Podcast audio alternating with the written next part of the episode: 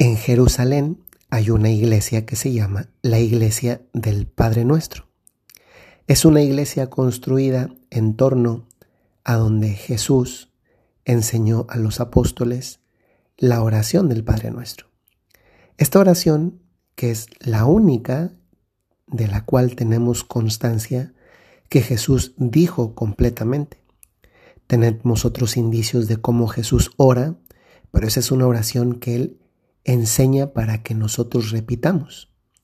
Me llama la atención varias cosas. La primera de ellas es que casi todos la primera forma de comunicación que de forma universal desarrollamos para con Dios, pues son los rezos, es decir, la repetición de oraciones que ya alguien compuso o escribió. De entre todas esas oraciones, la que ocupa pues un lugar primordial pues es precisamente la oración del Padre Nuestro por ser Jesús el autor de la misma y además contener todo lo que es necesario para nuestra vida. Una de las eh, partes más bonitas que tiene la oración del Padre Nuestro es precisamente el cómo llamamos a Dios. En la cultura judía, en la religión judía, el nombre de Dios ni siquiera se podía decir. Y con Jesús, Jesús nos enseña no solamente a hablarle a Dios cercanamente, sino, con un título, a invocarlo con un título que es o debería ser para todos de lo más entrañable que puede haber como es, eh, como es la paternidad. Yo sé que actualmente hablar de Dios como Padre, cuando hay tantas personas que no han tenido la experiencia de un buen padre, de un buen padre eh, biológico, porque, porque no lo fue, se entendió lo que sea, o luego también a veces de un buen padre espiritual, con tantos casos que ha habido, bueno, tantos también lo redimensionamos, uno solo sería eh, criminal y reprobable, pero hay más de uno, pero no son en la dimensión de todos los que son, pues los sacerdotes no son la parte más significativa del ámbito de los abusos, lo que no le quita ninguna, ninguna gravedad al asunto. Pero bueno, también por la parte espiritual tenemos que eh, la paternidad que viene eh, mediada a través del sacerdote espiritualmente a cada uno de nosotros, pues puede ser que también quedó trastocada.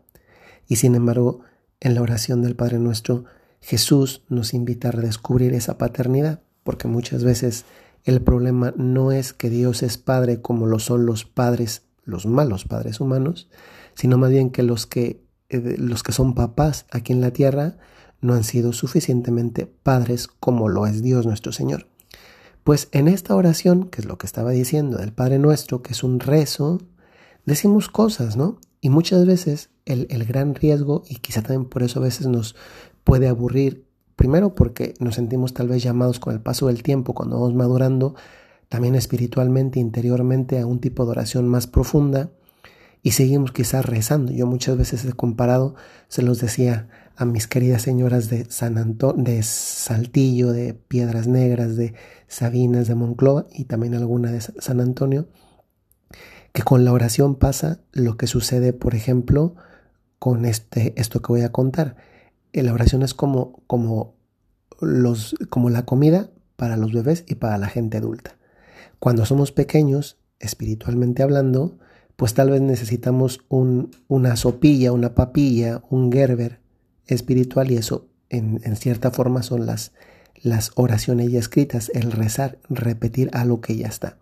luego vamos creciendo y pues bueno, si yo a este momento tal vez en alguna ocasión me comería un, una papilla de, de, por ejemplo, de manzana, un puré, pues para comerlo no necesito dientes, de hecho se disfruta más saboreándolo, paladeándolo, pero como ya estoy en otro momento de la vida, tal vez en vez de querer comerme una papilla, un gerber, pues prefiero pues unos tacos de carnitas. Eso a mí me encantan los tacos de carnitas. Porque pues ya me siento más grande, necesito otro tipo de comida, tengo dientes, puedo masticar, entonces el tipo de alimento que necesito es, es otro o puede ser otro. Pues lo mismo sucede en la vida espiritual. Eh, quizá en un momento de la vida espiritual, de nuestra vida interior, pues las oraciones, los rezos eran como la papilla para esa etapa de cuando éramos unos bebés Pero fuimos creciendo y de repente sentimos que ya tengo necesidad de algo más, algo más eh, que me llene, ya tengo dientes, puedo masticar. Y entonces muchas veces el problema es que me quedo en la comiendo papilla cuando ya podría comerme un bistec o una carne o una ensalada eh, masticable, ¿no?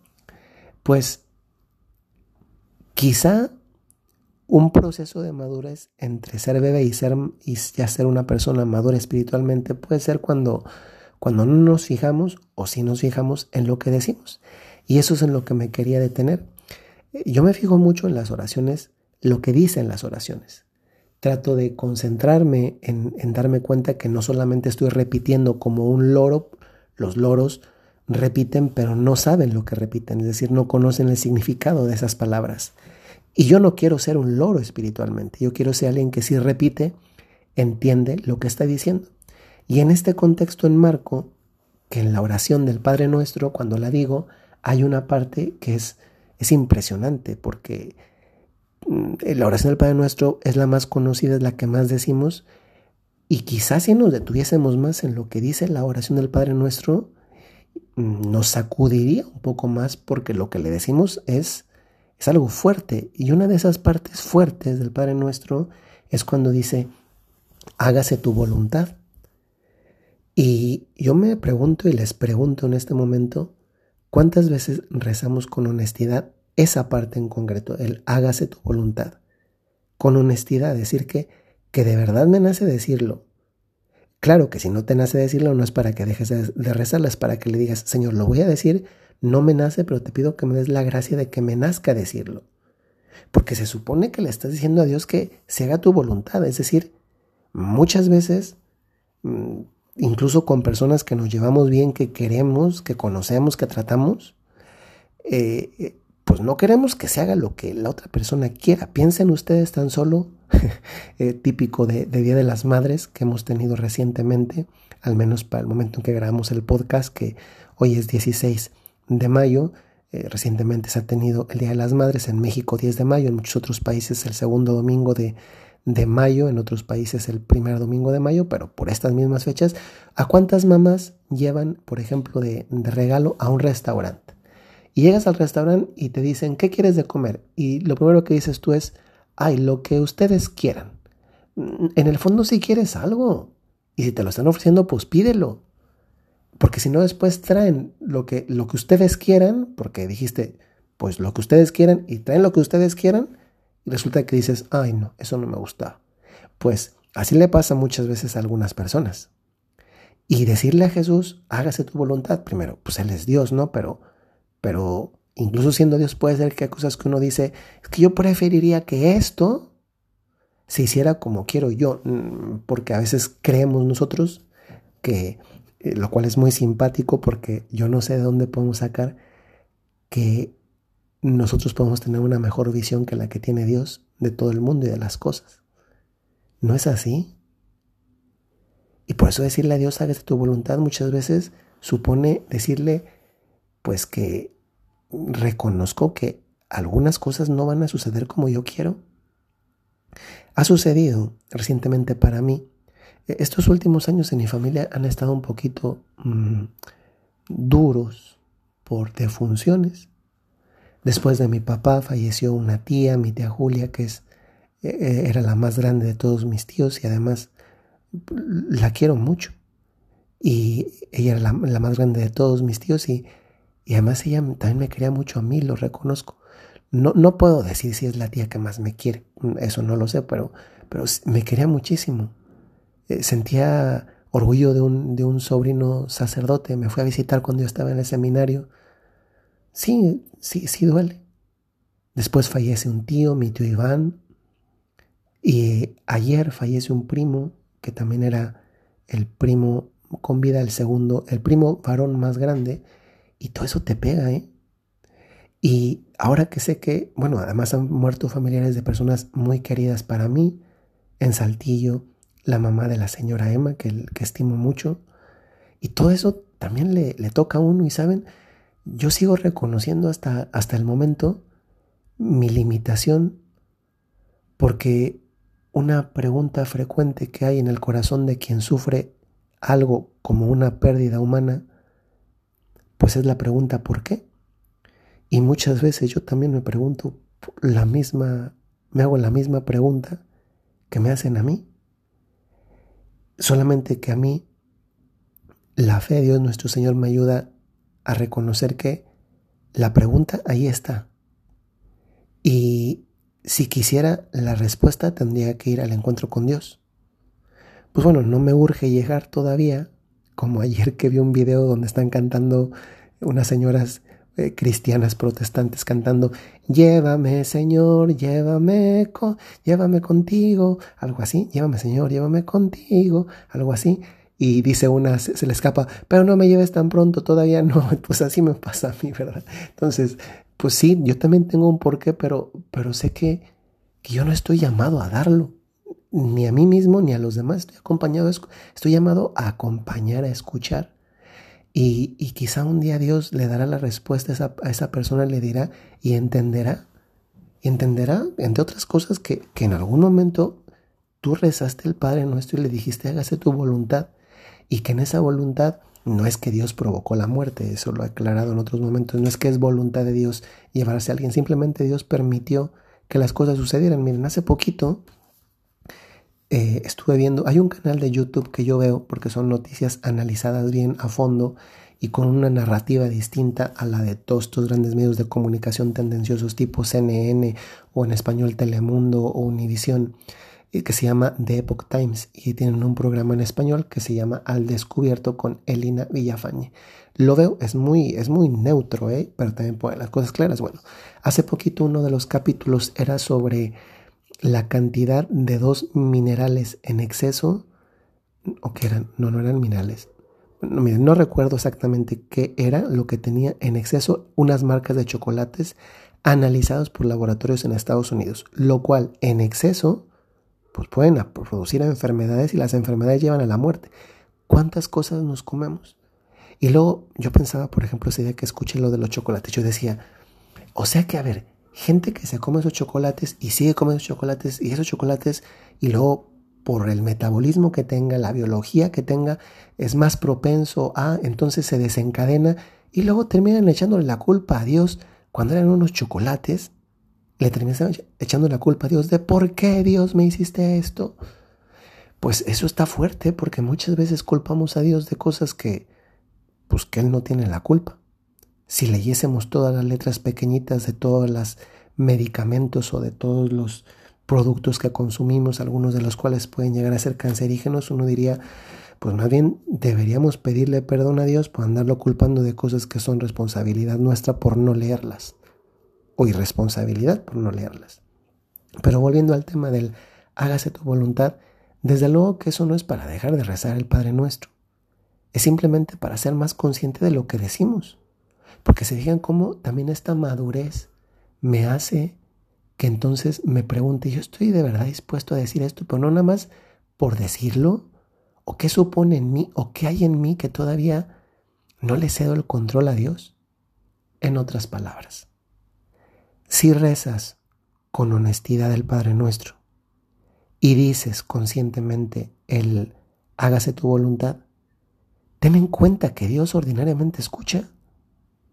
Y decir al Padre nuestro supone pedirle que se haga su voluntad y no nuestros antojos, nuestros gustos, nuestros deseos o caprichos. Y cuando la voluntad de Dios se hace, a veces cuesta, incluso duele, no porque la voluntad de Dios sea mala, sino porque nos hace atravesar procesos que nos llevan a aprender y a madurar. Pero curiosamente, haciéndose la voluntad de Dios, se produce nuestro crecimiento. Y esta es quizá la lección más importante del podcast de hoy. Para crecer hay que madurar. Y para madurar hay que dejar que se haga la voluntad de Dios, que quizá aquí en la tierra no comprendemos, pero que un día podremos conocer en el cielo y mientras tanto a vivir aquí. Qué bonito es cuando la voluntad de Dios pues nos agrada. Hoy me pasó, hoy me regalaron cinco pasteles, no uno, escuche usted bien, no uno, no dos, no tres, cinco pasteles. Y además de pastelería fina, yo he contado algunas ocasiones como algún día, tampoco crean que esto es de todos los días, ¿eh? algún día de la semana paso y me como un corneto con relleno de, de pistache y un café de camino a la escuela. Pues bueno, hoy fui y la, la, que atiende ahí, Estefana, hay dos Estefanas y una Julia, y luego están los muchachos que sirven el café. Entonces, eh, se me acercó, me, estuvimos hablando, tiene algunos problemas con sus hijos, y, y después me dijo, padre, mire, eh, ya no podemos tener en exhibición los pasteles porque, eh, porque no nos lo permite el salubridad, pero están perfectamente en buen estado. Si los refrigera, le siguen durando más tiempo. Y efectivamente, además, cuando me los mostró, yo dije, esos, pues yo nos pasaba aquí por el mostrador y los veía y se me antojaban, pero pues aquí un pastelito, esos te cuesta 50 euros, ¿no? O sea, imagínense 50 euros, un pastelito de esos, 45, 50 euros me dice, si quiere venga y, se, lo, y se lleva. Y primero me, había dicho dos. Después me dijo, le voy a guardar cuatro. Pues cuando pasé ya de regreso a la universidad hoy, me dieron cinco. Cinco. Es que, es, es que eso es como, para mí es como haber llegado a Disneyland y a ver la cantidad de pasteles. Es como pastel aquí, pastel acá, pastel acá. Y además uno de pistache ni se lo imagina. Pero perdón, ya me distraje. Esto, esto con relación a que Qué bonito es decirle, hágase tu voluntad cuando te dan cinco pasteles, ¿verdad? Gratis. Es que casi yo me iba a poner a revenderlos porque dije 50 por cada pastel, pues no, me 250 euros, pero bueno, no, ¿verdad? Lo regalado no se, no se debe hacer así. Además, aquí en la casa se van a terminar pronto. Los puse en el refrigerador y ya están preguntando en el chat los padres que de quién son unos pasteles que están ahí. Así es que esos pasteles tienen la vida corta. Pero también cuando las cosas no van bien, hay que pedirle que se haga su voluntad no porque se nos facilita, sino porque cuando permitimos que esa voluntad se haga, la descubrimos, la interiorizamos, también crecemos. Y el crecimiento, en definitiva, es parte de la vida. Con eso termino. Hablé de la comida hace rato, cuando éramos bebés, cuando somos grandes, para ejemplificar la vida espiritual. Como a veces cuando somos bebés comemos papilla y cuando somos grandes pues ya con dientes queremos un bistec. Es decir, aplicado al ámbito de la oración, tal vez de pequeños decimos, repetimos rezos, pero de grande estamos llamados tal vez también a repetirlos, pero descubriendo el significado y aplicándolo en nuestra vida, incluso yendo más allá. Pues también podremos aplicar la imagen de la ropa. No podemos esperar, y si no, las que estén casadas prueben, no podemos esperar que después de unos años nos siga entrando el vestido de la primera comunión o siquiera el de la boda. Entonces, con esto pasa igual. Cuando crecemos, también necesitamos un nuevo vestido. Y ese nuevo vestido de la maduración interior nos lo da Dios nuestro Señor. Y nos lo da cuando le permitimos que se haga su voluntad. Porque nos adherimos a, a la voluntad de Dios, que desde luego siempre será mejor que la nuestra. Y nunca, nunca, nunca querrá nuestro mal. Soy el Padre Jorge Enrique Mújica de los Padres Legionarios de Cristo y desde la ciudad de Roma les mando un saludo muy cordial y les recuerdo como lo hago muy frecuentemente. Si tienen un talento, tienen una cualidad, tienen una misión. Hasta luego, voy a comer.